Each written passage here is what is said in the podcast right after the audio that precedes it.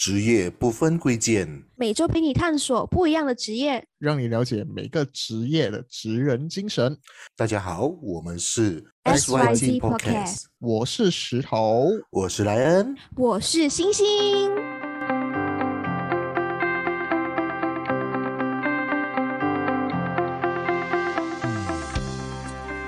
大家晚上好，欢迎来到 SYZ Podcast。那今天呢，我们又邀请到了一位新的来宾，他呢本身是在做一些马来西亚诶，我们可能很少见的一个俱乐部。那他是什么俱乐部呢？啊，可能你也会听过，诶，我们在市面上我们会听过很多那种，我们会看很多 YouTube 啊，有很多腾讯视频啊，看到很多脱口秀演员。我相信大家对脱口秀的认知可能是属于路边听过，还是可能只是对他半知不觉的状况。那今天呢，我们邀请到的是一位在马来西亚创立这个脱口秀的俱乐部的创办人国伟来和我们分享，就是这个俱乐部的点点滴滴。那让我们正式有请欢迎国伟，有欢迎欢迎国伟。嗨，Hello，各位呃，所有 SYZ 的 Podcast 的群众们，大家好，我是哦，不用叫我国伟啊，国伟感觉好像伟哥，好像好像到处都有国伟啊。等一下，人家以为我是 YB 陈国伟啊。啊，你是可以贩卖的伟哥，还是还是人类的伟哥？我我是一个可以让你变得很强大的伟哥。哦，那接下来我，哎，伟哥，你可以介绍一下，就是你本身是在从事什么东西，然后可以跟我们大家介绍一下你自己吗？可以啊，可以啊，可以啊。Hello，各位大家好。那我其实现在呢是呃脱口秀校友会的这个发起人。为什么会做这个脱口秀的这个校友会呢？其实主要是有看上呃之前看了蛮多的这个呃脱口秀，然后包括东东秀。我但是就一直在反思一个问题，就是哎，呃，我们马来西亚是不是也可以有属于自己本土中文的脱口秀？然后，所以我就有这样的一个想法，就想说，不如就开一个脱口秀校友会这样一个组织，然后就是广邀一些可能喜欢脱口秀的爱好者，然后大家聚在一起这样子。所以这个就延伸出了我们今天你们也看到的，就是脱口秀校友会的诞生。对，对，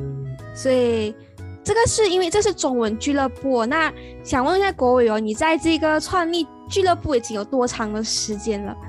哦，其实，在创立这个俱乐部的时候，它要源自于二零二零年的十一月十八号。然后我也是为为什么会记得这个日期呢？呃，主要是因为呃我们的这个 fan page 里面有写啦，所以我现在也是看着它来念的啊。然后，好老实哦。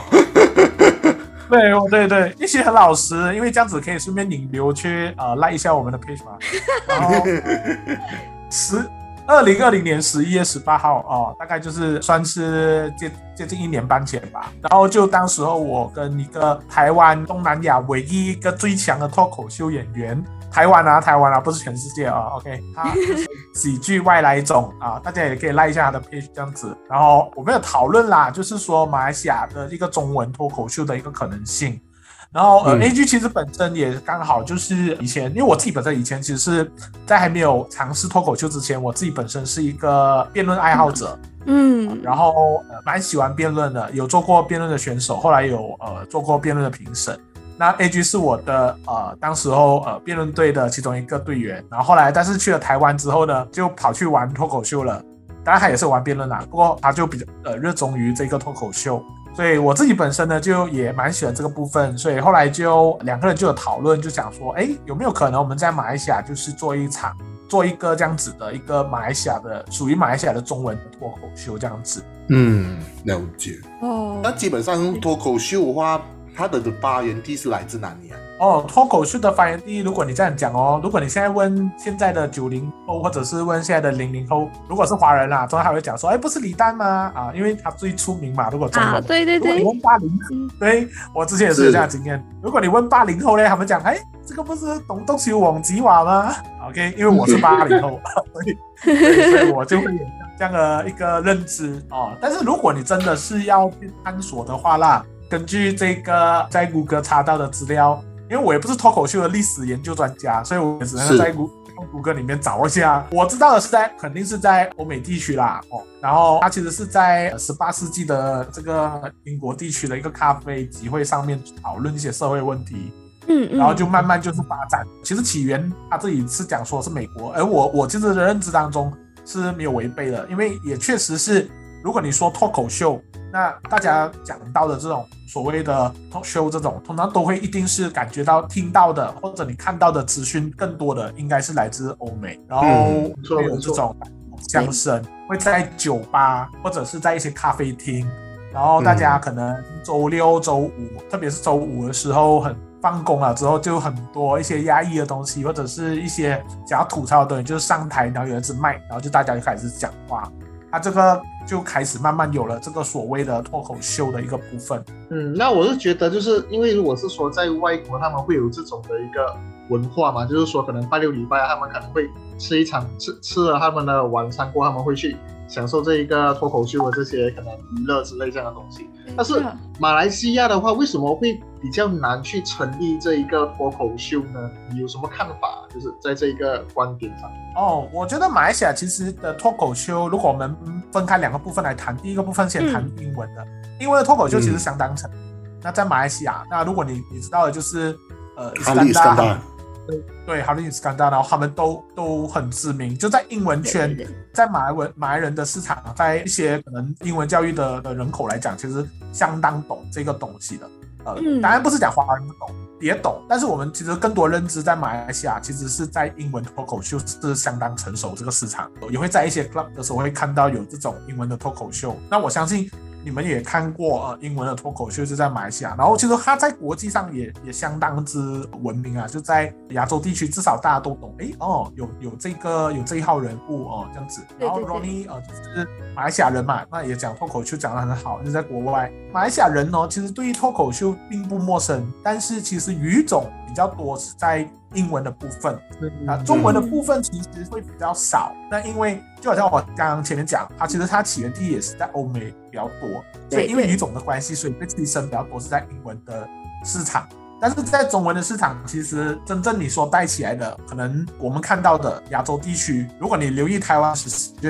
会知道，OK，好像从台历、百灵果，然后呃，嗯乃至到说伯恩、呱叶唧，秀、伯恩，然后对，就黄豪平他们全部嗯就台湾的那个部分，就是他们相当成熟。那中国就近这几年啦，大家更更加不用说那个火热，就李诞出来了之后，就其实李诞之前还有黄西，因为黄西是第一个在美国白宫讲脱口秀的人，然后回到中国，他有开始带带起一点点范例，但是。真正比较红，我想应该是呃李诞的时候，就是做了呃一个八零后脱口秀，然后之后再往前呃更加久的直接影响更深远的，大概就是第一届的这个吐槽大会，然后嗯呃做吐槽大会之后就做了这个脱口秀大会，哎我然后就开始为人所熟悉啦，也影响到我们这边的呃我相信应该是九零八零呃零零后的人都都懂这样子。对对对，会不会是因为语种的关系，所以就是可能比较英文比较好发挥之类，所以可能在英文脱口秀会比较流行这样的？我我觉得语种是有关系，因为当然这个因为脱口秀，我们讲啦，类似这样子的单口相声，啊，华人社会更早的，其实还有一个更源远流长的文化叫做相声，OK？、嗯是，啊相声对大家都懂啊，对不对？然后就是也好像很像哦，这两个东西啊，对都是演员吧？嗯，我我我曾经有一个好奇的问题是啊，相声不等于口脱口秀吗？对啊，对啊。还 可以跟我们分享一下区别。对对对，哦，好啊，好啊，我觉得两个还是很大的不同的。首先，留言这个产生地就很不一样了嘛。那相声就是在中国嘛，而且是相相声在中国就是已经是行之有年，而且有一个比较他们属于自己的系统。那脱口秀其实是源自欧美，那他们两个在发源地首先就很不一样。那在接下来的一个部分的是在于说，中国的那个整个相声，其实他们的艺术的部分是有很清晰的一个结构在里面的，说学逗唱啊，然后你可以看到他的故事会有一些变化啊，然后主题的故事他们会有一个大致的主题在里面的哦。通常你看一个相声，它不会是片碎片段式的方式，可是脱口秀可以。因为脱口秀其实有一些演员一上来，他可以在他的整个演，在整个脱口秀里面，他可以是三四段不同的故事，就就好像短起剧消化的感觉。嗯对对对对，而且呃，脱口秀的一个部分它是相当呃自由的。对于脱口秀而言，其实只有一个目的，就是要让大家笑。然后我们不需要有太多的技术或者文化的考虑，而且底线好像相对也比较，你可以看得到比较宽。OK，、嗯然后大家都可以去讲的课题，可以是对于政治的嘲讽，对于宗教嘲讽，对于这个性别的嘲讽都不可以。但是相声不是说不可以，但是相声因为它已经行之有年，有一定的系统构造在里面，这个整个过程当中里面会比较注重的是在整个系统化的这个结构上面。所以，呃，相声会给人家感觉就会是比较严肃的一个部分，但是它带出来的东西是相当扎实，因为它行之有年，有它一定的历史跟系统在里面。嗯嗯，了解了解。就看你有分享到关于是相声与脱口秀的分别嘛？这样基本上，因为现在我们资讯发达嘛，所以我们其实会上一些 YouTube 去看一些类似像。你看有分享了台湾地区的一些脱口秀的发展，其实我看到一些比较特别，像是漫才系列，我不呃大家懂不懂？就有一个组合叫做达康 .com，他们的表演的方式就是两人站立，好像类似是双口相声的感觉，可是他们是属于是漫才表演，但是我觉得会是不是其实这个类似也是像是脱口秀一种，还有一个就是伯恩他们之前办的火烤大会，也就是说他后来变成演上那个东西，其实也算是我们脱口秀的其中一类嘛，还是这个先是设计好了，然后我们只表演出来这样子。啊、o k 好，这样可以先讲佛考大会吧，因为佛考大会其实它像是现在吐槽大会，它之前也是有做过，OK。那呃最新一季的应该是有记得吧，就是一对一的一个形式，然后互相去吐槽对手这样子的啊，其实佛考大会很像就是在沿用吐槽的一个形式来呈现。然后呃这个部分其实坦白讲，它是本来就是吐槽，本来就是一个呃脱口秀里面其中一个你最常用到的手法，嗯。就是在我看来我自己的个人的浅见，就是我觉得它只不过是一个形式上的一个不同而已，但是其实都是一样，它的本质就是在吐槽跟讽刺一些呃时事或者是个人的一个部分这样子。虽然他们源自是不同，所以呃佛考大赛也好，或者吐槽大会也好，其实都是只是形式上可能名字上有不同，但是他们用了一些都是同种同源的一种方式来去处理的这样子。然后刚刚还有提到一个是漫才嘛，那漫才其实比较多，其实是在我看的第一个漫才，我想一想，中文的第一个漫才我看的时候是在吐槽大会上，然后那时候是李诞跟黄建国，然后他们呈现一场那个漫才的表演，哦，不知道你们有没有看过啦哦，然后那时候其实是蛮好看的，因为他们算是国内第一次在节目上做这个这个漫才，但是漫才其实它的发源，呃，老实说，如果你真的是说翻才的话，它是在这个词汇其实是在日本的一个叫做站台，类似我们香港懂豆修啦，然后它也类似是中国的这种相声的一个一个部分。然后呃，它好像是以日本的为主，然后是两个人的组合，然后通常一个人就是做很严肃的、很认真的动的角色，嗯，然后去吐槽另外一个人，然后另外一个人就是不能做装傻的，然后很滑稽的那个人去耍笨，嗯嗯然后耍装傻这样子。所以两个人其实，在漫才的部分里面呢，都会透过这种误会啊、双关语啊，还有谐音字，而且两个人速度很快。一般呃日式的漫才的速度的讲究也会相对比较快一点。然后，所以你就会发现到啊，这个就就解释了为什么你们看日本动画的时候，很常有那种吐槽的成分在里面。其实这个部分是很常在日本社会是行之有年的啊。我自己最喜欢看的一个日本动画就是《银魂》啊，然后它里面应该大家最懂的就是辛巴，然后辛巴就是一个吐槽的代表。呃，人物在动漫界当中，所以就是你可以看得出哦，就是有一个人装傻，然后另外一个人就很认认真严肃的在吐槽他这样子。嗯，这样我也是蛮好奇哦，就是说，因为如果是说脱口秀它是一一个职业的话，这样子，因为平时很多个职业我们都可以通过，就比如说训练或者是练习去可以增加我们的知识或者是我们的这些能力。那么脱口秀的话，应该是说它的重点应该是那个幽默感嘛。那么幽默感要怎么去练习？对对对，以国伟的见解，你是怎么去成立这个脱口秀演员的那个过程？对，就你们的啊过程，你们的练习对对对过程。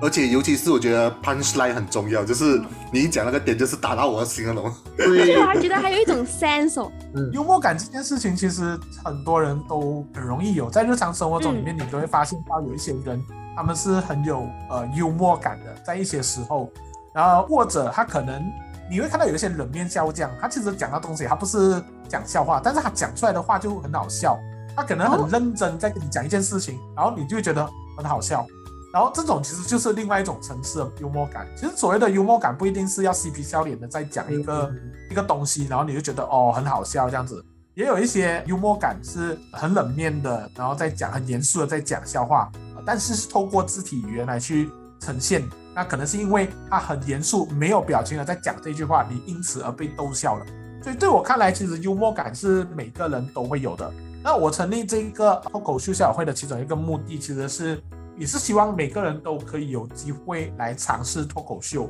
因为其实脱口秀文化，它某种程度就是我自己的见解啦，不懂对不对？就是它是对我们某一种生活的压抑，或者对一些体制上面的压迫，而进行的一种情绪上面的某种程度的释放，然后让我们同时能够在这样的一个空间里面去讲讽刺跟去吐槽生活的一些无奈。某种程度上，你可以是说。让身边的人感觉到哦，有欢乐，有笑声，对我们自己个人而言也是一种解放。对于情绪也好，或者是对于观点也好，对吐槽这件事情，其实对于演员来讲哦，这个所谓的幽默感，呃，要怎么去建立起来呢？在我看来，每个人都会有，但是它的关键就是你的生活有没有让你变得很幽默。然后如果有的话，你敢说出来，其实那个幽默感就会出现。这样，认同认同。这样这样给予讲，因为。国伟是创立这个俱乐部的嘛？平平常我们要训练更多脱口秀的演员出来。那以这个你的俱乐部来说，你是用怎样子的方式去培育，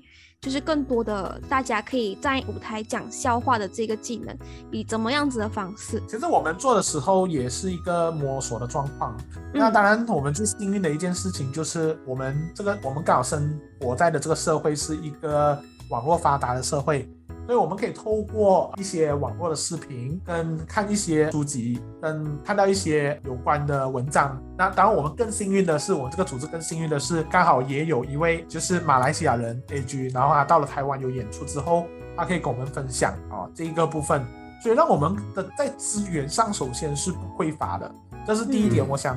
可以跟大家分享了。第二点的部分是在于说，我们一开始做的时候，其实也是跌跌撞撞，然后有少少的不知道要怎么去做。所以，我们虽然知道有很多的资源，但是问题是有很多资源也是要懂得善用善用这个资源。所以我们那时候是先做了一场网络的脱口秀，就是在线上的，就是用 Zoom 的方式做，然后感觉到，哎，其实脱口秀跟幽默是很不一样的。OK，就是很普通的，你去参加一个幽默比赛，然后跟你去参加一个，你跟你在台上讲。有一点不一样哎，幽默的部分，有些人会觉得说，讲完的时候虽然也让我笑，但是我希望这个东西是有一些价值在里面的，你可以回馈一些价值，让我感觉到哇，就是有正面的能量在里面。可是没有哦，我就其实某种程度它只有一个原理，就是你要让那个人笑而已。所以对我们来讲，我们的训练就是最大的一个问题，可能有一些演员他们需要去调整的一件事情，就是我们敢不敢放开自己去讲这个生活上面的。一些点点滴滴，让人家感受到说你真的可以很吐槽这个东西。嗯，就我觉得就是也有很多一些，比如说好像马来西亚的中文圈子的这些 YouTuber 也是在推广一些脱口秀嘛，比如说 B B K Network 之类这样的一些平台。其实为什么？对对，就是很多 YouTuber 他很像张译脱口秀的演员的感觉。对对对对，像思明啊。嗯哦，呃，其实你们讲的没有错，就是有很多的 YouTuber 其实都有在，包括思明，呃，包括 B B K，他们其实都是在。用这一个脱口秀的一个方式去呈现，所以没有人讲说他们不讲了也不算脱口秀啦。只是在我看来，其实这个部分大家都在尝试，在这个中文的圈子，本地的中文圈子，其实都在尝试着用这个部分来去学习。所以，呃，对我们这种平民百姓来讲啊，就是可能我们在学的时候呢，我们会比较希望能够。懂得更多，所以刚刚其实有一个部分我没有讲到的是，我们这里会做一些读稿会跟 open m i 这两个部分。嗯，一个是读稿会，其实是我们会希望就是说演员来上来之前呢，如果他自己是没有把握的，因为其实 open m i 就是给你可以上，你可以随时就像呃很早期脱口秀这样子，你可以直接不理三七二十一你就上去讲，只要你够胆量。但是有一些时候就是演员会。很胆怯，然后也不知道自己讲的东西好不好笑，很怕冷场了之后伤害他了之后，他以后再也不敢来。所以我们就办了一个读稿会，成效是很好的，就是当演员自己有在读稿会里面讲过一次，听一下别人的意见了之后，因为读稿会其实不算是一个呃我讲然后你做，我说你修的一种状况，它比较是权益也好，或者创作点子都是在于说跟呈现的那个人，所以他可以吸取一些好像旁人的一些想法，然后提早得到这个回馈再去 open i 里面讲，这样他就不会觉得说啊我第一次上去讲，然后我就。很有压力，而且我甚至讲完了之后没有人笑，那我就很尴尬，我就想要离场这样子，再也不不讲了。嗯，所以我们就是做了读稿会。然后呃，这个东西其实也不是我们发明的啊，这个东西其实是来自李诞的工作室的手册里面说的，就是有给演员在还没有上去节目之前，也会做一次这样的读稿会，就是让他们去读一次稿啊，然后让他们能够熟悉。当然，另外一件事情就是很多演员他们也是希望可以先写好稿，或者是先大概知道自己大概要讲什么，才去上 open m i 这样也不会讲到一半然后可能就哦不懂要讲什么，这样呃草草收场这样子哦。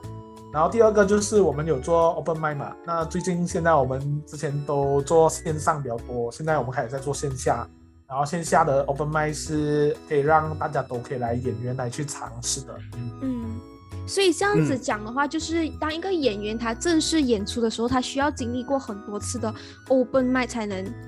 进行到这个表演，是这样子讲吗？还是就好像我们平常在看很多节目嘛，有很多演员在呈现，那他代表他那个呈现是可以已经是经过很多轮，或者是经过很多场表演的嘛？哦，电视节目跟呃你看到的现 open mic 其实是有点不同的，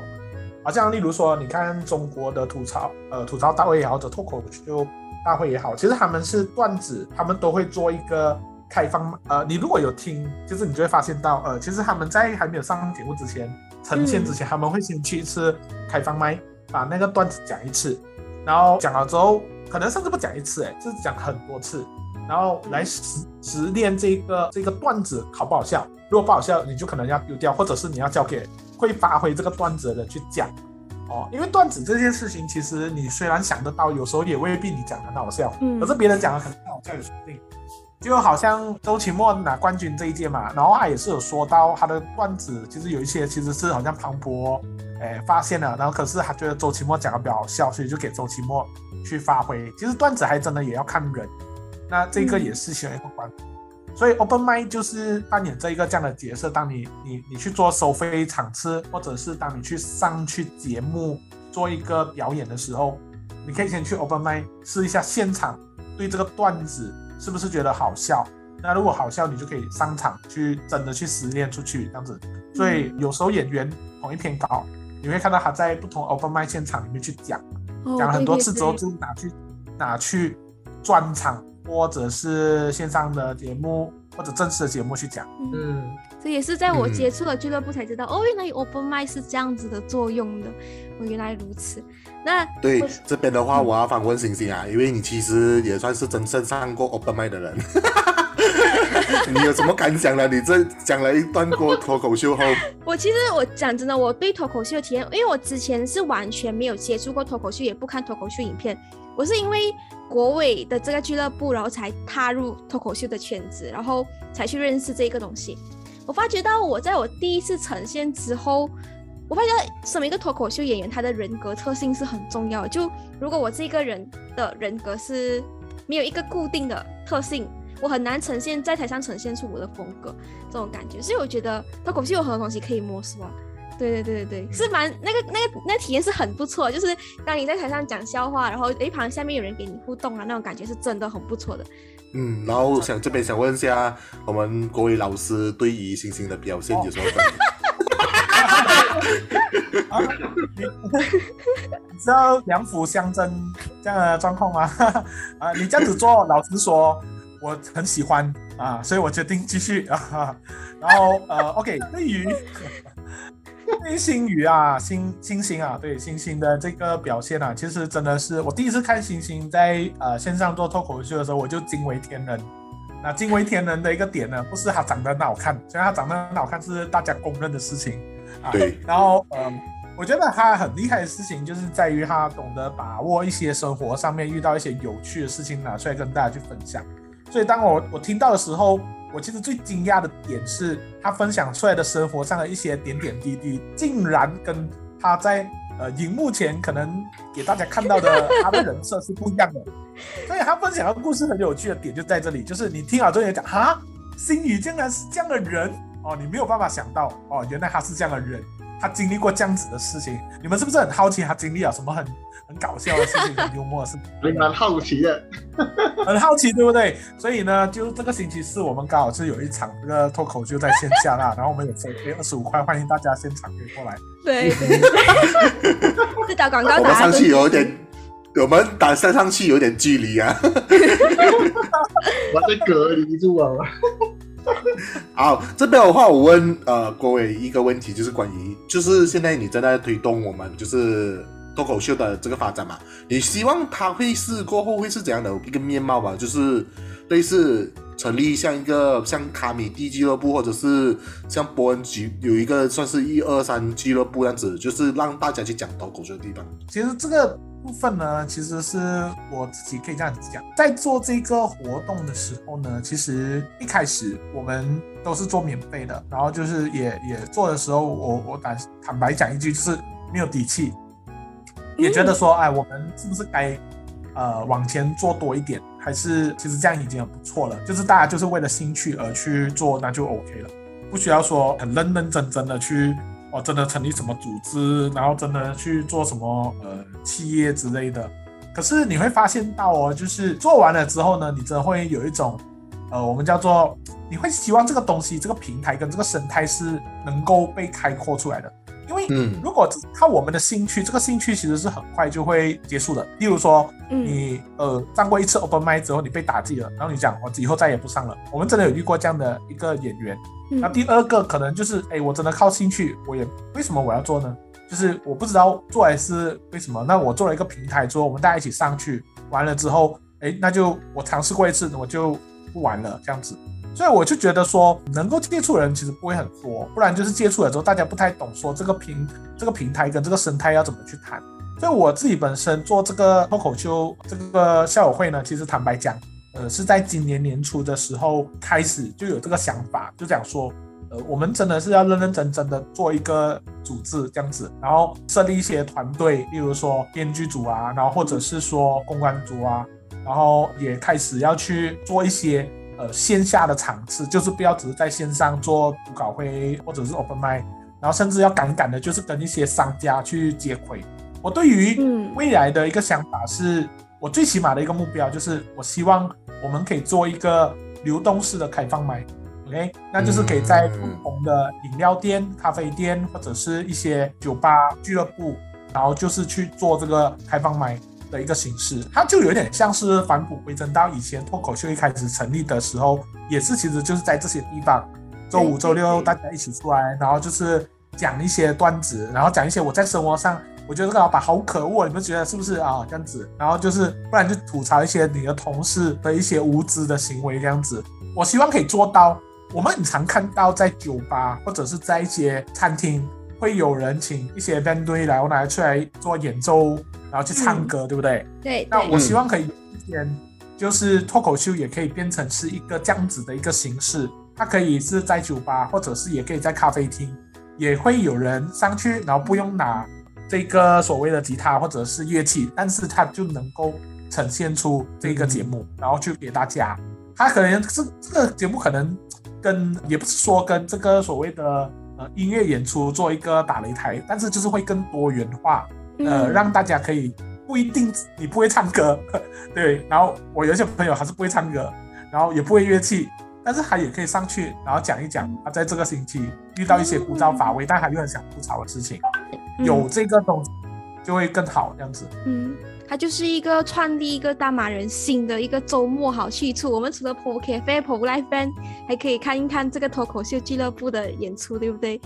那今天听过伟哥的分享，我相信哦，就是有一群人这么把这个脱口秀我给他推到一个更。让大家更认识的一个境界，我觉得是一个很好的方向啊。那在还没有结束之前哦，我们先谢谢国伟的分享。那当然在这里要给要先给国伟，就是你有什么近期的活动想要分分享给大家吗？哦，有啊来做有啊，好，我先赚时间，哦，我其实这样子啊，因为现在是一个业务时间嘛，啊，我不晓得播出的时候，呃，会不会就是呃，刚好也是会有其中一个场啊？那我就是想说，借这个机会呢，就是大家可以的话，可以进我们的面子书脱口秀，呃，校友会那个校是 S I A O，然后过后的这个面子书留意详情。然后我们的计划是，呃，每个月至少会有一场 Open m i 然后我们其实是也有会打算跟一些商商家做这个配合这样子，所以如果大家有兴趣的话呢，呃，可以留意一下，因为我们每个月会至少会有一场。然后如果呃你不想那么快去演出的话，我们每个月至少有两场啊到三场的读稿会。然后这个读稿会你可以随时上来讲。然后讲完了，如果你觉得哎我还是不太适合，不想去 open 麦的话也没有问题，那至少大家都一起来参与嘛。大概是这样子，谢谢。真的真的，如果大家要体验，真的是要去体验看看脱口秀的感觉。那我亲身体验，我真的觉得能够站在舞台这样子去分享，就是自己的，是一种不一样的尝试啊，跟我们平常遇到的演讲。那再次感谢国伟的分享哦，让我们知道真的是脱口秀，哎，原来有这么多的过程啊、魅力啊、起源。再次感谢国伟的分享。那在这里呢，我们就谢谢伟哥，谢谢伟哥，也是把国伟叫出来。好，那我们今天的这个脱口秀的这一集就聊到了这里，那我们就正式跟大家说拜拜，我们下一集见，谢谢伟哥，拜。拜拜。